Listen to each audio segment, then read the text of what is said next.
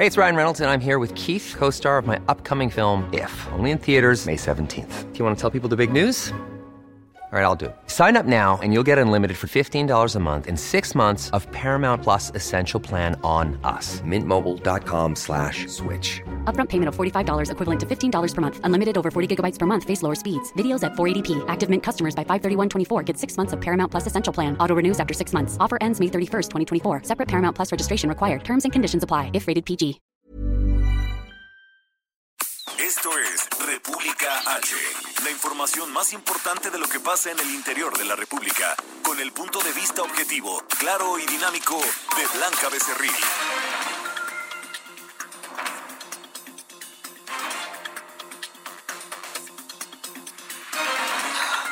Buenas tardes. Son las 12 del día en punto de este lunes 20 de abril del 2020. Yo soy Blanca Becerril. Esto es República H. Yo le invito a que se quede conmigo porque en los próximos minutos le voy a dar toda la información más importante generada hasta este momento de lo que ha ocurrido durante todo este fin de semana en el territorio nacional, en los estados y municipios del país, sobre todo cómo están ellos llevando, cómo están enfrentando esta pandemia del coronavirus. Y es que, eh, pues sobre todo, dos estados de la República en estos momentos han incrementado pues ya estas medidas de aislamiento social han endurecido esta medida dictada por el gobierno federal.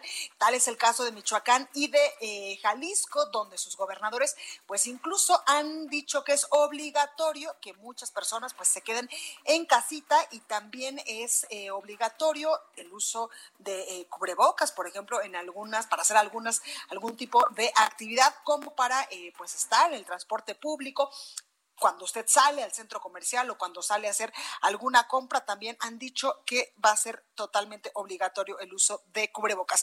Además, a través de su cuenta de Twitter, el presidente de México, Andrés Manuel López Obrador, pues señaló que de acuerdo con los especialistas, el peor momento de la epidemia del coronavirus en nuestro país se va a presentar del 2 al 8 de mayo, por lo que es importante, es indispensable pues continuar con este tema de la sana distancia, del quédate en casita, de lávate las manos muchas veces al día, de no te toques nariz, ojos ni boca y también pues eh, tener otro tipo de medidas sanitarias para evitar a toda costa contagiarnos de este COVID-19 que hasta el momento pues ya ha dejado eh, pues 8.261 contagios confirmados en el país y más de 10.139 casos sospechosos. Lamentablemente las muertes pues siguen ascendiendo y en estos momentos tenemos 686. Bueno, sin más, vamos a un resumen de noticias, pero antes recuerde que nos puede seguir en nuestras redes sociales.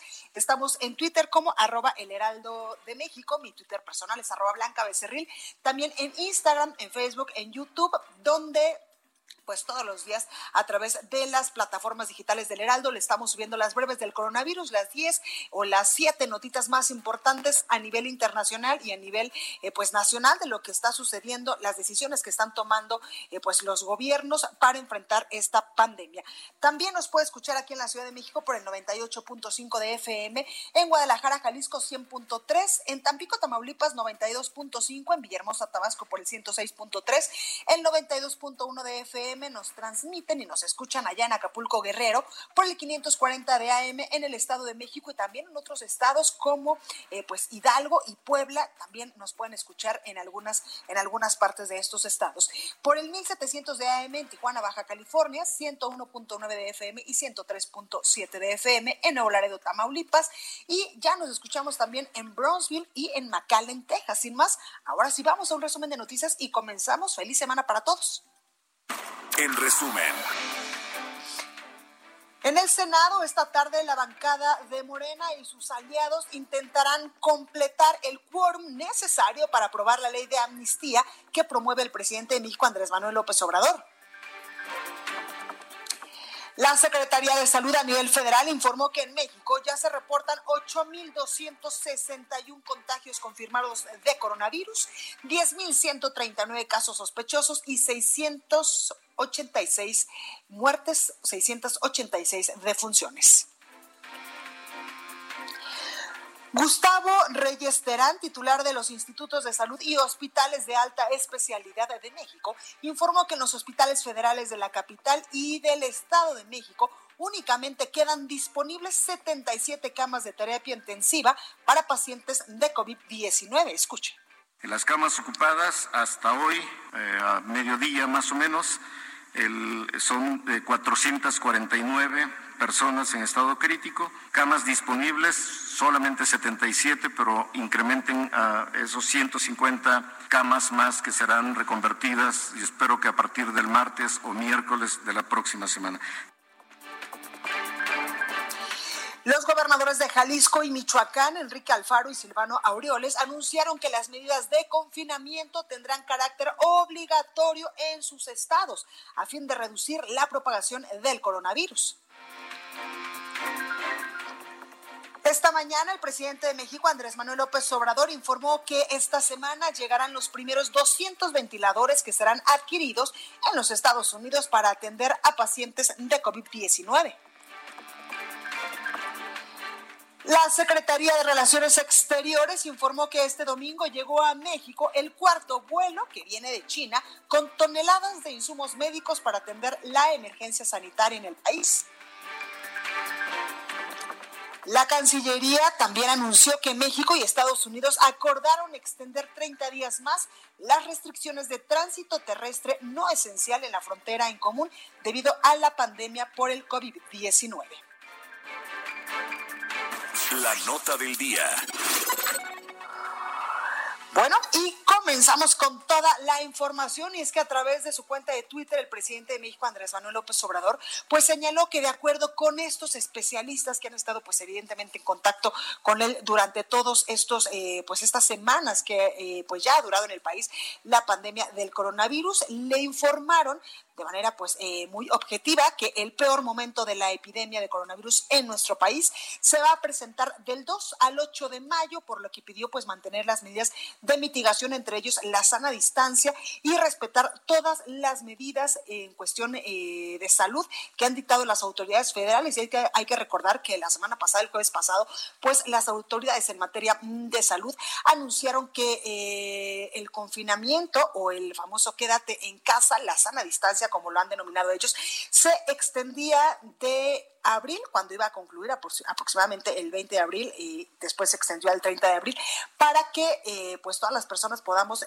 regresar a la normalidad hasta el próximo 30 de mayo o el primero de junio, debido a que incluso el subsecretario Hugo López Gatel había dicho que estas medidas están dando buenos resultados, están funcionando en nuestro país, pero que tenemos que extenderlas un poco más para evitar la propagación eh, eh, de mayor medida de este coronavirus y de esta forma pues no saturar al sistema de salud. Escuchemos qué es lo que decía el presidente de México, Andrés Manuel López Obrador, pues cuando eh, pues ya nos anunciaba que el peor momento de la epidemia se va a dar del 2 al 8 de mayo aquí en territorio nacional. Escuche. Con esto ya estamos preparados para enfrentar el peor momento de la pandemia, de acuerdo a los especialistas, se va a presentar el 2 de mayo al 8 de mayo. Eso es lo que me han, lo que han externado eh, Hugo y los expertos. Y desde Palacio Nacional, el subsecretario de Prevención y Promoción de la Salud, Hugo López Gatel, informó que en México pues ya se reportan 8.261 contagios de coronavirus, 10.139 casos sospechosos y lamentablemente pues la cifra de decesos va en aumento. Esto lo decía el día de ayer, punto de las 7, como eh, todos los días en esta conferencia donde nos da el último reporte de casos confirmados, sospechosos y fallecimientos en territorio nacional. Escuche. Desde el primer caso que se presentó el 8 de febrero, hemos eh, acumulado 8.261 casos eh, acumulados, personas que se ha confirmado la infección por COVID y muy desafortunadamente 686 personas han perdido la vida por esta enfermedad. Gustavo Reyes Terán, quien es el titular de los institutos de salud y hospitales de alta especialidad, informó que en los hospitales federales de la capital del país, aquí en la Ciudad de México y en el Estado de México, únicamente quedan disponibles 77 camas de terapia intensiva para los pacientes de COVID-19. Así lo decía. En las camas ocupadas hasta hoy, eh, a mediodía más o menos, son de 449 personas en estado crítico, camas disponibles solamente 77, pero incrementen a esos 150 camas más que serán reconvertidas y espero que a partir del martes o miércoles de la próxima semana. Por ello, la insistencia de las autoridades en materia de salud de que nos quedemos en nuestra casita para evitar contagiarnos de COVID-19 y terminar pues en terapia intensiva porque pues el sector salud en estos momentos pues está saturando con esta pandemia. Y desde Palacio Nacional el presidente López Obrador informó que esta semana llegarán pues los primeros 200 ventiladores que serán adquiridos en los Estados Unidos para atender a pacientes con COVID-19. Van a entregar 1.200 aproximados por semana y ya en esta semana entran los primeros 200. Pero además México no tiene ninguna restricción para poder comprar en Estados Unidos, porque ellos cerraron su mercado de equipos médicos, porque necesitan. Y hicieron, en el caso de México y de Canadá, la excepción. Y nosotros podemos adquirir en Estados Unidos el equipo que se requiere. El presidente también indicó que ya se han contratado más de cuatro mil cuatro mil trabajadores del sector salud para atender la emergencia sanitaria del coronavirus. Sin embargo, señaló que pues aún nos hacen falta muchos. Les hemos hecho dos, tres llamados. El último fue a los médicos y enfermeras de 60 a 65 años y respondieron muy bien. Ya mañana les van a informar sobre cómo se han ido incorporando todos los médicos. Entonces, no hay más que agradecerles porque nos están apoyando. Sin embargo, todavía necesitamos más. Ya mañana les van a hablar de que se han contratado más de cuatro mil trabajadores de la salud, pero estamos más porque es un problema estructural. El periodo neoliberal dejó en bancarrota al sistema de salud. Ahí está, corrijo, cuatro mil trabajadores del sector salud ya se han contratado para atender esta emergencia. Y el presidente también aseguró que a más tardar a finales de mayo, dos millones de pequeñas empresas tendrán pues créditos de 25 mil pesos para recuperarse de la crisis generada por este coronavirus. En mayo, a más tardar, a finales de mayo, van a tener ya dos millones de créditos las pequeñas empresas familiares, del sector formal y del sector informal. Y es un reconocimiento, eh, la actitud muy responsable de las pequeñas empresas. Entonces, van a ser las primeras en recibir estos créditos. Hoy comenzamos ya con un sistema de captación de información de los que acepten recibir este crédito para que en esta misma semana se empiece a, dispersar el recurso. También las empresas que tengan de uno a más de 50 trabajadores y que no hayan eh, recortado personal durante esta cuarentena serán candidatas para acceder a un crédito, así lo adelantó Zoe Robledo, el director general del Instituto Mexicano del Seguro Social. Lo que hicimos en el Seguro Social fue generar un criterio, un criterio de quiénes son las empresas que cumplían este requisito. El requisito es que no hubieran disminuido su plantilla laboral. Es decir, que lo que ellos habían contratado en su plantilla en enero, en febrero y en marzo se hubiera mantenido en una fecha de corte que nosotros hicimos. El potencial de patrones de este universo de empresarios solidarios es de 645.102 en todo el país. Si lo vemos por tamaño de las empresas, 505.000 son empresas de 1 a 5 trabajadores, es decir, son realmente las pequeñas empresas. Entrevista. Bueno, a lo largo de estos días aquí en República H hemos entrevistado ya a varios gobernadores del país para preguntarles exactamente pues cómo están haciéndole frente a esta pandemia del coronavirus, cuáles son las acciones que están implementando y también pues las eh, peticiones al gobierno federal que muchos nos han dicho pues son peticiones exclusivamente en materia de recursos extraordinarios para sus estados y municipios y también pues en materia de estos insumos médicos que están eh, necesitando en estos momentos muchos hospitales del país. Por ello, en este momento me da muchísimo gusto saludar al gobernador de Colima, José Ignacio Peralta. Gobernador, muy buenas tardes, ¿cómo está? Blanca, me da mucho gusto saludarte, muy buenas tardes, bien, gracias a Dios, eh, trabajando muy duro en Colima, saludo a todos los que nos escuchan, muy buenas tardes. Gobernador, pues cuéntame cómo vamos con el COVID-19, cómo vamos con los contagios. Entiendo que hace pues algunos días ya registró su primera muerte de Estado de la República que se había observado sobre todo en este aspecto de la emergencia por COVID-19. Sí, a ver, hemos estudiado 147 casos, de los cuales 77% han sido negativos. Solamente hemos eh, obtenido resultados confirmatorios positivos en 11 de los casos, eh, de los cuales eh, dos están activos en este momento, siete recuperados, que fueron los primeros y que afortunadamente ya se recuperaron. La, la mayoría de ellos de forma ambulatorio, muy pocos han requerido atención hospitalaria y decesos hemos tenido dos, lamentablemente Tuvimos, si no recuerdo mal, el primer deceso el, jueves de la semana pasada. Eh, habíamos tenido un deceso antes que estaba catalogado como sospechoso porque se le hicieron las pruebas, pero lamentablemente se hicieron a través del IMSS y, el IMSS no sé por qué manda a, oficinas centrales allá en el Hospital de la Raza en la Ciudad de México eh, los, los reactivos de tal manera que los resultados se pueden llegar a tardar hasta una semana. La persona ya había fallecido en calidad de sospechoso, no teníamos el resultado y cuando finalmente llegó el resultado confirmando el positivo, pues ya dimos a conocer que era otro caso de deceso de COVID, que se anunció cuando tuvimos el resultado, pero que el deceso había sucedido varios días antes. Claro, gobernador, las medidas que se están aplicando en Colima para evitar pues la propagación de este virus. Mira, empezamos nosotros con medidas muy severas que fueron anunciadas el día 16 de marzo, hace ya un poco más de un mes.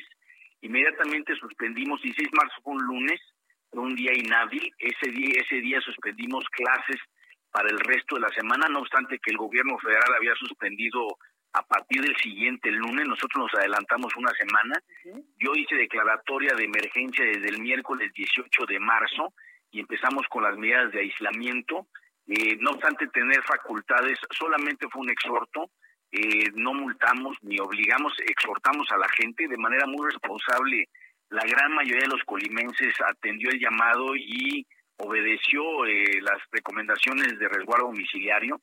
hemos tuvimos mucha preocupación en las semanas Santa y Pascua, pero también logramos detener los flujos de turistas eh, tenemos eh, filtros sanitarios en los 15 puntos de acceso al Estado.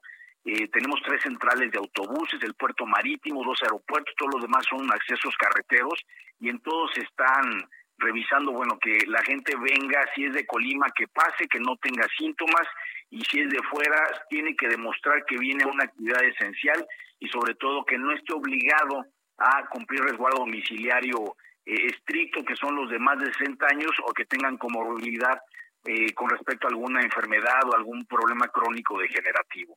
Esto nos ha permitido pues tener una incidencia baja. Nuestro peor problema en este momento es Manzanillo. Todos los casos recientes, los últimos cinco o seis casos recientes que hemos eh, detectado como positivos, todos han sido en Manzanillo. Los dos decesos que se tienen registrados son en Manzanillo. Y bueno, pues es, ahí tenemos el puerto, un aeropuerto y tenemos eh, algo de flujos turísticos muy bajos conforme a la temporada, pero lamentablemente sí llegó algo de gente, tuvimos que aplicar ahí medidas más restrictivas. Lo tengo que decir también con mucha claridad, hay poca coordinación con la alcaldesa de Manzanillo, eh, ella está haciendo su esfuerzo por su lado, pero no hay no hay buena coordinación. Eh, sí la hay con la Marina, con la Guardia Nacional, con la Sedena, eh, estamos trabajando de manera muy coordinada y de veras yo agradezco el apoyo, sobre todo de las Fuerzas Armadas a nivel federal. Eh, recientemente hemos eh, adoptado medidas como llevarles, dotar de termómetros a los domicilios, sobre todo a quienes menos recursos tienen. muchas casas ya tienen un termómetro, en muchas no. Hemos entregado ahorita alrededor de 10.000 termómetros en mismo número de hogares con un instructivo donde con, eh, digamos, respetando las normas de higiene, todos los días se tome la temperatura toda la familia y nos reporten si hay temperaturas por arriba de los 38 grados de, temperatura, ¿no? Y también tenemos un programa de eh, asistencia alimentaria. Nuestra preocupación es que el por estar la gente guardada en sus casas, sobre todo aquellos que tienen que salir a trabajar para el sustento diario, pues al estar guardado en sus casas pudieran tener un problema de ingresos y, a su vez un problema de alimentación. Tenemos un programa alimentario, ya llevamos más de siete mil eh, despensas entregadas en dos, en dos semanas y estamos muy, muy intensos con ese asunto. Ha habido mucha gente que nos ha donado eh, parte de su sueldo, incluso empresas que están haciendo donaciones en especie, etcétera, para poder apoyar este programa de dotaciones alimentarias. Claro, gobernador, en muchos estados eh, del país, pues, eh, en Jalisco, han hecho los gobernadores que va a ser obligatorio porque las personas se queden en su casa y van a incrementar pues estas medidas, van a extremar las medidas para evitar la propagación del coronavirus. Ahí esto no va a ser verdad porque la gente es lo caso de quedarse en su casa. Mira, yo creo que hay dos temas aquí. En primer lugar, la gran mayoría de los colimenses está haciendo caso y en segundo lugar es que la minoría que sigue de manera irresponsable en la calle, pues eh, echa por la borda, echa a perder, digamos, el esfuerzo de los que sí están actuando con responsabilidad.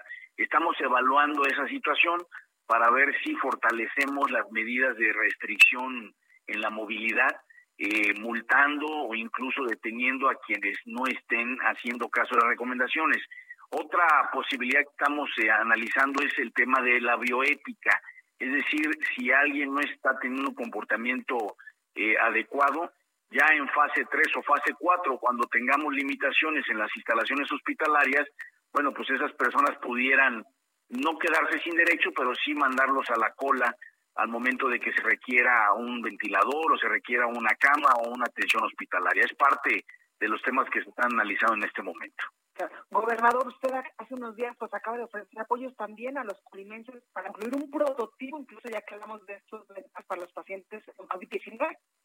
Fíjate que de manera muy afortunada es algo muy eh, pues muy interesante. Unos chavos eh, pues que conocen el tema de bioingeniería eh, estudiaron la posibilidad de construir un ventilador eh, tienen ya un prototipo, quieren hacerle algunas mejoras para poderlo producir ya en serie de manera industrial y no de manera artesanal, pero eh, ya lo revisaron la Secretaría de Salud para atención prehospitalaria eh, cumple con todos los este las especificaciones. Este y bueno cuesta 50 mil pesos es muy muy barato probablemente a través de donaciones de empresas porque no tiene las certificaciones como para poder invertir dinero público. Pero las empresas lo compran y lo donan, definitivamente que sí se estaría utilizando en nuestros hospitales. Esa es una muy buena noticia, También preguntarle, eh, pues ha abierto el presidente, las autoridades en materia de salud, la posibilidad de que algunos estados del país, algunos municipios del país, pues incluso ya regresen a sus actividades normales el 17 de mayo, otros quedaremos hasta el 30 de mayo o el 1 de junio. ¿cómo están, cómo están analizando esta situación? Mira, nosotros creemos que nos vamos a ir hasta finales de mayo. Eh, es, es, desde mi punto de vista, muy aventurado en este momento eh, hacer un pronóstico eh, de corto o mediano plazo, ¿no? Las condiciones están cambiando mucho, el esfuerzo que se ha hecho se puede descomponer muy rápido o podemos incluso mejorar también muy rápido. Yo creo que lo vamos a ir analizando día con día y en función a eso vamos a hacer los anuncios, pero nosotros estamos preparándonos para irnos hasta finales de mayo. Gobernador, la coordinación con el gobierno federal, muchos gobernadores incluso pues han demandado al presidente Andrés López Obrador, incluso pues le han mandado cartas para que eh, eh redirija pues eh, recursos extraordinarios a sus entidades federativas para hacerle frente al COVID-19. Eh, ha con el presidente Andrés Manuel Obrador, con las autoridades en materia de salud federal, para que le brinden los apoyos económicos a su Estado. Eh, nosotros eh, le enviamos para empezar el primer, la primera carta, le envié hace eh, no sé, tres semanas aproximadamente, tal vez un poco más, eh, una carta en donde yo era simplemente portavoz de las peticiones que estaba haciendo el sector empresarial. Eh, le dejé muy claro al presidente que eran peticiones de los empresarios de apoyos que estaban solicitando para poder pues enfrentar esta situación en mejores condiciones. Hasta el momento no tengo una respuesta, yo le compartí esa carta a la Secretaría de Gobernación, eh, y no hemos tenido una respuesta. Hemos tenido muy buen diálogo, buenas conversaciones eh, de manera colectiva eh, a través de videoconferencias con todos los gobernadores y con autoridades federales. Ha estado Marcelo Ebrar, ha estado la ministra Olga Sánchez Cordero, ha estado el subsecretario López Gatel, etcétera. Y yo lo que diría con toda claridad es que sí hay diálogo, sí hay coordinación. por lo menos en el caso de Colima, ahorita no ha habido apoyos financieros o económicos. Eh, incluso lo que hemos pedido es que pues, por lo menos atiendan al IMSS y al ISTE, eh, que han presentado eh, planes de reconversión hospitalarias pues, realmente muy, muy lamentables, muy fue la realidad, con una posibilidad de que puedan ser rebasados de forma muy rápida y eso nos generaría una tremenda demanda y presión al sistema hospitalario estatal.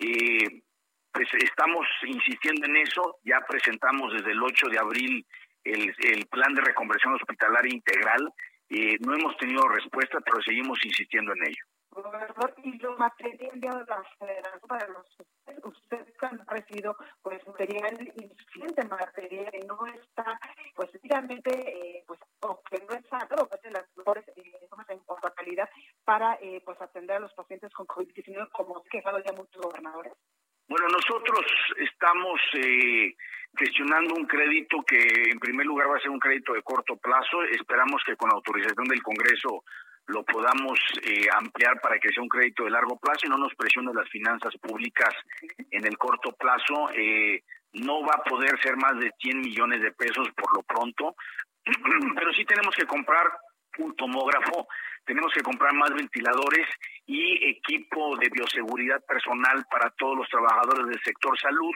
eh, particularmente para quienes vayan a estar en las áreas de, urgencias y en las áreas COVID.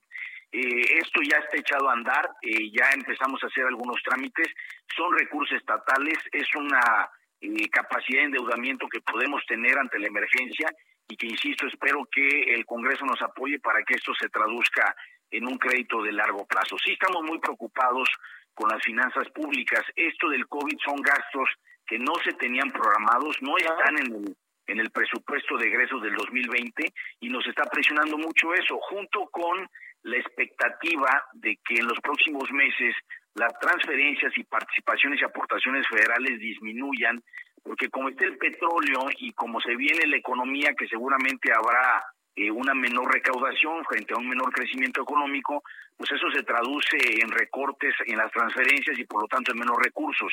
Eh, hay hacia adelante un panorama verdaderamente complicado, las empresas van a requerir apoyos y los estados vamos a estar pues muy debilitados para poder darle a las empresas los apoyos que van a requerir. Pues ahí lo tenemos, gobernador José Ignacio Peralta, gobernador Lima, muchas gracias por esta Gracias, Blanca. Estoy a tus órdenes para futuras entrevistas. Un fuerte abrazo. Pues ahí tenemos al gobernador José Ignacio Peralta. Una disculpa porque tuvimos algunos problemitas con esta eh, comunicación, pero ahí eh, pues teníamos las palabras del gobernador de Colima, pues haciéndonos un pequeño resumen de todo lo que han hecho en su entidad, una de las menos afectadas por el COVID-19 para enfrentar esta pandemia. Vamos con el sacapuntas de este lunes. Ya está lista nuestra compañera Itzel González. Yo soy Blanca Becerril, esto es República H. No se vaya, que yo vuelvo con más. Sacapuntas. Esta semana será más movida de lo habitual para el subsecretario de Salud, Hugo López Gatel, quien además de coordinar la contingencia, deberá hacer política para que en los estados donde hay molestia estén listos para la fase más difícil de la pandemia, que será en la primera semana de mayo. De ese trabajo, nos anticipan en Palacio Nacional, depende su éxito. Continúa escuchando a Blanca Becerril con la información más importante de la República en República H. Regresamos. Heraldo Radio, la H que sí suena y ahora también se escucha. Estamos de regreso con la información más importante de la República en República H con Blanca Becerril, transmitiendo en Heraldo Radio.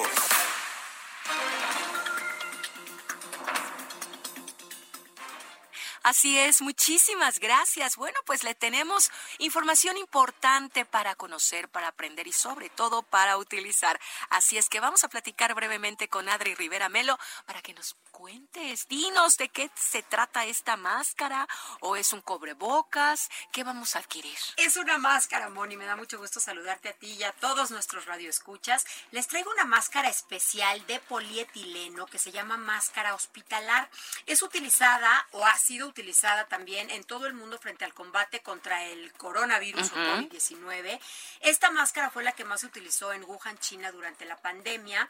Es muy similar a la que utilizan los soldadores para trabajar porque te protege mucho más tu cara. Evita que te lleves las manos a la cara, sobre todo a los ojos, para contagiarte a la nariz o a la boca. Y bueno, pues es mucho más higiénica porque la puedes lavar con agua y con jabón. Súper. La máscara hospitalar detiene las gotículas de saliva que emitimos o expulsamos cuando tosemos o cuando estornudamos y que con ellas nos contagiamos definitivamente. Así es que tengo aquí para todos ustedes la máscara hospitalar, pero eso no es todo porque tengo una gran promoción. Ay, a ver, dime esa promoción que ya quiero escuchar. Les ofrezco cuatro máscaras hospitalar por la mitad del precio de la mascarilla N95 y en la compra de las cuatro máscaras van a recibir también de regalo un kit SOS Protect que contiene un gel bactericida para nuestras manos y un rolón antimicrobiano especial que nos va a proteger las vías respiratorias. Moni, el número telefónico. Porfa. 800 mil lo repito, 800 mil Muy bien, 800 mil y nos llevamos cuatro máscaras más el kit de SOS Protect. Así es. Ay, qué belleza. Hasta la comodidad de su hogar, Moni. No tienen que salir, no, salgan de casa. Les enviamos todo el kit y toda la, la promoción que estoy ofreciendo hasta su domicilio. 800 mil. Muy bien, gracias. Regresamos. En resumen. En Caborca, Sonora, un enfrentamiento entre dos grupos delictivos dejó como saldo cuatro muertos, tres lesionados y varios vehículos incendiados. Este domingo en Mújica, Michoacán, presuntos integrantes del crimen organizado incendiaron al menos cuatro camiones, quemaron una tienda de conveniencia y también balearon el exterior de varias casas y bloquearon carreteras del municipio. En un video difundido en redes sociales este fin de semana se observa cómo integrantes de la Policía Comunitaria de Campanera de Teloluapan, en Guerrero, golpearon a varios jóvenes que no acataron las medidas de prevención para evitar contagiarse de coronavirus. Ante la suspensión de actividades no esenciales, la Secretaría de Trabajo del Estado de México informó que solamente 30 empresas han firmado convenios de modificación de condiciones generales de trabajo. Y el gobernador de Puebla, Miguel Barbosa, exhortó a las instituciones particulares de educación de todos los niveles a condonar los pagos de colegiaturas por pérdida de trabajo de los padres de familia o tutores, pues debido a esta pandemia, o bien otorgar descuentos hasta del 25% en las cuotas mientras dure la contingencia sanitaria del COVID-19 en el país. Entrevista. Bueno, me da muchísimo gusto saludar al diputado Jorge Argüelles, él es coordinador del grupo parlamentario del Partido Encuentro Social en la Cámara de Diputados. Diputado, muy buenas tardes, ¿cómo está? Muy bien, muchas gracias, con el gusto de saludarte, muy agradecido con el Heraldo y contigo por esta por este espacio que me dan en esta tarde. Muchas gracias. Diputado, pues cuéntenos eh, un poco, ustedes han lanzado un llamado para que pues eh, se suscriba un acuerdo por la unidad y la reconciliación de México en estos momentos tan difíciles, tan complicados mm, que estamos viviendo por la pandemia del COVID-19, donde a veces parece que pues el gobierno federal, los gobiernos estatales y municipales, los partidos, los actores sociales, eh, políticos, pues están divididos, no están trabajando de manera conjunta, de manera coordinada para sacar al país adelante. Así es, mira, es un llamado que hicimos el día de hoy al presidente de la República eh, por diversos medios, incluido evidentemente el Heraldo de México, a la gobernadora, a la Casa de Gobierno, a los gobernadores, alcaldesas, alcaldes, en fin, a todos los que hacen gobierno, a todos los que estamos en la cosa pública, a los empresarios, a todos los liderazgos, a que encapsulemos las diferencias, tratemos de avanzar eh, a un acuerdo nacional con las coincidencias que tenemos, construyamos un acuerdo urgente, porque todos creen tener hoy la brújula que sacará adelante al país del COVID-19. Esa brújula, perdón que lo diga, pero no existe, es un problema novedoso a nivel mundial. Nadie tiene una solución mágica, nadie tiene una varita mágica que vaya a venirle a poner solución. Y más bien tenemos que empezar a ponernos de acuerdo en cómo vamos a sacar adelante a nuestro país y cómo vamos a responderle a todos los mexicanos que nos dieron la confianza para poder dirigir este, pues el, sentido del gobierno y las decisiones que se toman. Entonces es un llamado que hacemos muy respetuoso a todos para que nos pongamos de acuerdo, proponemos algunas soluciones que creemos en encuentro social que son urgentes, que necesitamos echar a andar para que las familias mexicanas no sientan este pues tan dura la, la crisis por la que está pasando. Muchos ya perdieron su empleo, muchos otros este independientes han, han dejado de percibir los ingresos que tenían y pues necesitamos llevar soluciones. Una una de ellas este, que nos parece muy importante es solicitarle al presidente de la República que se suspendan de manera inmediata los cortes a la energía eléctrica de aquellos hogares que no han podido pagar este, la luz, que se condone el consumo de energía eléctrica durante todo el tiempo que dure la pandemia. Y hay una respuesta que publicará el diario oficial el viernes pasado que no se cobrará el excedente. La verdad, eh, lo, lo, lo, lo, aplaudimos, lo reconocemos, reconocemos el esfuerzo que el presidente hace, pero creemos que lo socialmente correcto sería eliminar al 100% el cobro de la energía eléctrica en esta en esta pandemia. Eh, crear un seguro de desempleo, así como hay muchos programas este, sociales, bueno, tener un seguro de desempleo para poder apoyar de manera pues más contundente a las familias mexicanas, hacer un llamado a los alcaldes, a las alcaldesas para que paren el cobro del agua y que dejen de, de estar este eh, restringiendo el suministro a quienes no lo hacen, parar el, el cobro y este terrorismo recaudatorio del impuesto predial. Hay muchas familias que no han podido pagar el impuesto de los de los de los inmuebles que ocupan y pues están este con un terrorismo recaudatorio en algunos casos, la verdad, sin precedentes, este, ya hasta con amenazas de embargo y cosas que ponen eh, tensión a las familias, que es lo que menos necesitamos ahorita, ¿no? Ahorita no necesitamos tensión, necesitamos unirnos todos. Y creo que es, es importante que todos este, los poderes de la Unión, todos nos unamos a este, a este llamado, ¿no? Creemos este, muy importante también que se reconozca el, el llamado este, que hicimos este, la semana pasada a reconocer a los a los a los que trabajan en el sector salud a que dejen de insultarlos a que dejen de, de lastimarlos este a que dejen de discriminarlos ellos hoy son nuestros héroes, son los, son los que nos van a salvar la vida. Hay que reconocerlos así porque realmente es, es algo este, que nos que nos causa muchísimo dolor a nosotros que los estén lastimando. Este, el otro día platicaba con mi esposa que también es diputada federal, decíamos, oye, el mejor aplauso que pueden recibir es el respeto. Hay que respetar a los a los a los que trabajan en el sector salud. Diputado. Y, y en este, en, pues en este eh, escrito que ustedes eh, pues nos hacen llegar y también hacen extensivo pues a todas las autoridades, también eh, tienen un punto importante, una eh, pues una eh, una propuesta importante que es la reorientación del gasto público, algo que han pedido pues muchísimos gobernadores y presidentes municipales, porque ellos incluso pues han dicho que no les está alcanzando el dinero que tienen de manera ordinaria para hacerle frente a esta pandemia. Mira, eso es un llamado a todos, a municipales, a gobernadores, al presidente de la República. Hay muchos presupuestos ociosos en todas las administraciones que podemos reorientar a este a combatir la pandemia. Eh, también eh, digo celebramos que se dé un bono del 20% a los médicos tratantes de COVID.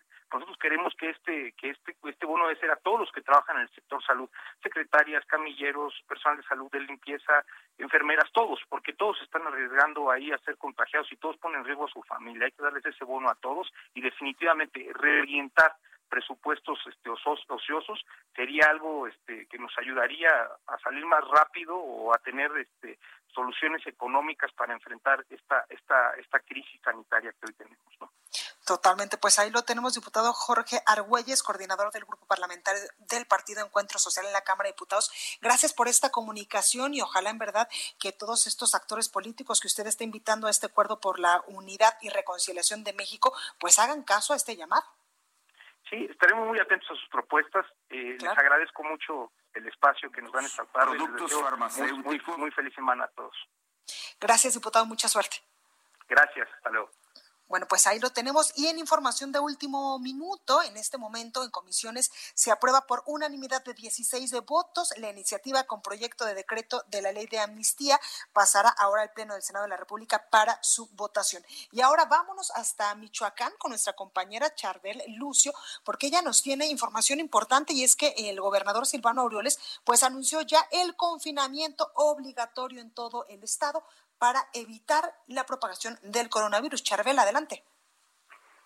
¿Qué tal, Blanca? Buenas tardes. Esta mañana, en un mensaje a la población, el gobernador de Michoacán, Silvano Aureoles Conejo, eh, pues anunció esta medida que implica que solo podrán circular por la vía pública quienes tengan que adquirir alimentos o productos farmacéuticos o de primera necesidad. También podrán circular las personas que acudan a hospitales o que se trasladen para cuidar a personas de la tercera edad, menores o personas dependientes o con discapacidad. el mandatario indicó que todas las personas que salgan de sus casas por causas de fuerza mayor deberán hacerlo en apego a las medidas de sanidad, como es el uso del cubrebocas, que también ya es obligatorio en Michoacán en medio de esta pandemia. En caso de que las autoridades detecten en las calles a personas que circulan sin eh, justificación, se les aplicarán sanciones, eh, por ejemplo, una multa que va de los 3.444 pesos a los 8.688 pesos.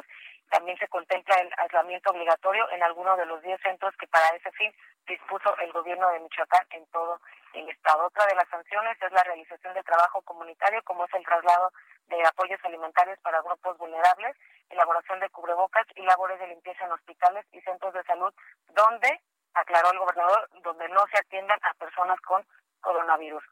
Aureoles precisó que esta medida no significa declarar estados de excepción, sino que se implementa debido a que hasta el día de ayer en la capital del estado y en otros municipios como es Lázaro Cárdenas, que es el municipio que concentra el mayor número de contagios, eh, se mantenían actividades en general que implicaron la concentración de muchas personas. Y bueno, también mencionó que durante la duración de este decreto, el gobierno del Estado entregará apoyos alimentarios a personas en vulnerabilidad, como son eh, los pacientes diagnosticados con COVID-19, adultos mayores, eh, mujeres embarazadas, pacientes con cáncer y otras enfermedades crónicas degenerativas. Y también se dará este apoyo a personas que por la contingencia hayan perdido su empleo blanca. Pues ahí lo tenemos, Charbel. Muchas gracias. Seguimos pendientes. Gracias. Y precisamente hace dos horas es que el gobernador Silvano Aureoles pues acaba de dar esta conferencia donde anunciaba el aislamiento obligatorio en Michoacán y también el arranque del plan alimentario para hacerle frente al COVID-19. Escuchemos parte de lo que decía el gobernador. Anuncio que a partir de hoy se inicia en todo el territorio del estado de Michoacán el periodo de aislamiento obligatorio. Esto significa que solo deberán circular por la vía pública quienes tengan que salir para adquirir alimentos, productos farmacéuticos o de primera necesidad. Bueno, y ahora vamos hasta Guadalajara, Jalisco, porque el gobernador Enrique Alfaro, pues también ha adoptado eh, pues estas medidas eh, del confinamiento y también ha dicho que el aislamiento pues va a ser ahora sí, como en Michoacán, obligatorio. Y es que en Jalisco pues habrá penas de hasta 36 horas de arresto por incumplir medidas preventivas de coronavirus. Mayeli Mariscal nos tiene todos los detalles. Mayeli, adelante. Hola, ¿qué tal, Blanca? Buenas tardes. Buenas tardes a todo el auditorio. Así es. El día de ayer el gobernador Enrique Alfaro Ramírez anunció que estas medidas de aislamiento deben de ser obligado y también todos los que eh, tengan alguna necesidad de salir a la vía pública deberán de portar cubrebocas. En los negocios deberán de obligar también eh, que los clientes y por lo tanto los empleados también lo porten. Vamos a escuchar también algunas medidas que se anuncian eh, precisamente a quien incumpla esta cuestión del aislamiento obligado. El gobernador Enrique Alfaro Ramírez es quien lo mencionó. El presidente de México anunció ya que el periodo de aislamiento se extienda hasta el 30 de mayo. Estoy seguro que lo hace porque entiende la magnitud de lo que se viene. Ni el intento por maquillar las cifras y los datos cada noche por parte de su vocero puede esconder la realidad. Con el gobierno federal tenemos muchas diferencias en la forma como han manejado esta crisis, pero Jalisco será siempre solidario con el país y responderemos a su llamado, una vez más, haciendo lo que nos toca. Por todo lo anterior, el Gabinete de Salud y el de Seguridad, en conjunto con las autoridades municipales, hemos tomado la decisión que a partir de este lunes las medidas de aislamiento social tendrán carácter obligatorio. Pues esa es la información, lo que mencionaba precisamente el día de ayer el gobernador del estado. Comentarte, Blanca, que el día de hoy ya los ayuntamientos de la zona metropolitana comenzaron a repartir también en las calles, sobre todo en los puntos de mayor concentración, en mercados, tianguis y también en las inmediaciones de los parabuses del transporte público. Se empezaron a repartir estos cubrebocas y eh, recordar que bueno el transporte público no deberá de brindar el servicio a aquellas personas que no porten también el cubrebocas. El día de hoy también eh, por la mañana el gobernador Enrique Alfaro Ramírez anunció junto con el fiscal general del estado Gerardo Octavio Solís eh, la implementación de una agencia especializada en atención a los trabajadores de la salud esto para que de manera eh, pues inmediata se le dé seguimiento a estos casos lamentables de agresiones en su contra, en contra de médicos, enfermeros, que se han estado registrando aquí en la zona metropolitana. Son seis los ministerios públicos que estarán asignados a esta función y eh, pues la intención es esa, que incluso puedan eh, levantar su denuncia vía telefónica, redes sociales y se les va a canalizar para poder dar seguimiento a esta atención.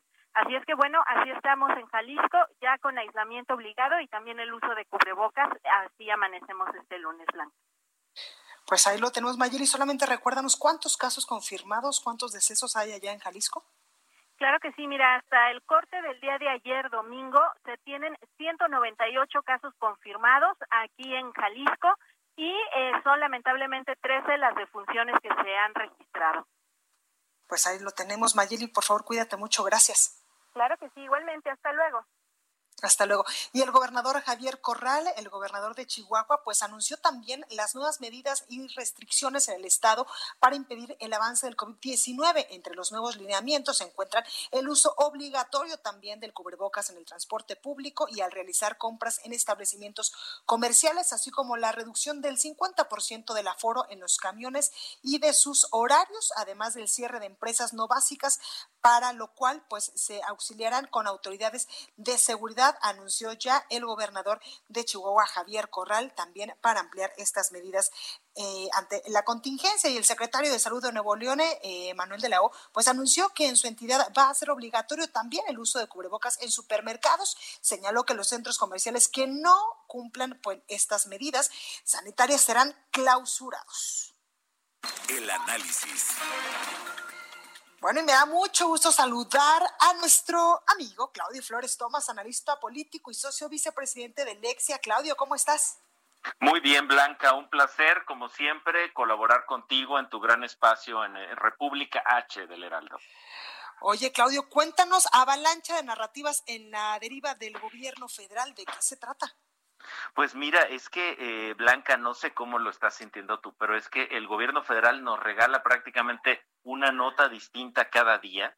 Eh, es un gobierno que no lo vemos para nada reticente a abrir frentes, a abrir nuevos, eh, digamos, temas, asuntos. Y al menos ahorita yo veo tres grandes frentes, ¿no? En, en el gobierno federal. El primero de ellos tiene que ver con el asunto de si está funcionando o no, si, se, si continúa funcionando la estrategia de saturación comunicacional y sustitución acelerada de temas. Estamos pasando de un escándalo a otro, de un tema a otro. En tres días, pues ya hablamos, por ejemplo, de eh, los bonos este, de Pemex, que prácticamente quedaron este, muy mal, digamos. La respuesta, la editorial de TV Azteca y la respuesta del presidente, que me parece que fue, pues también eh, muestra un baremo distinto, un estándar distinto este, respecto a otro tipo de, medios y a otro tipo de, actores o de, o de figuras públicas.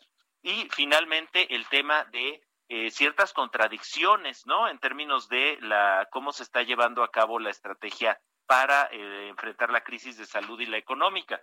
Estamos viendo un conjunto de noticias. Ahorita hablabas acerca de los gobernadores. Pues ya los gobernadores, pues tenemos a los de, de Coahuila, Nuevo León, Tamaulipas, Michoacán y Jalisco.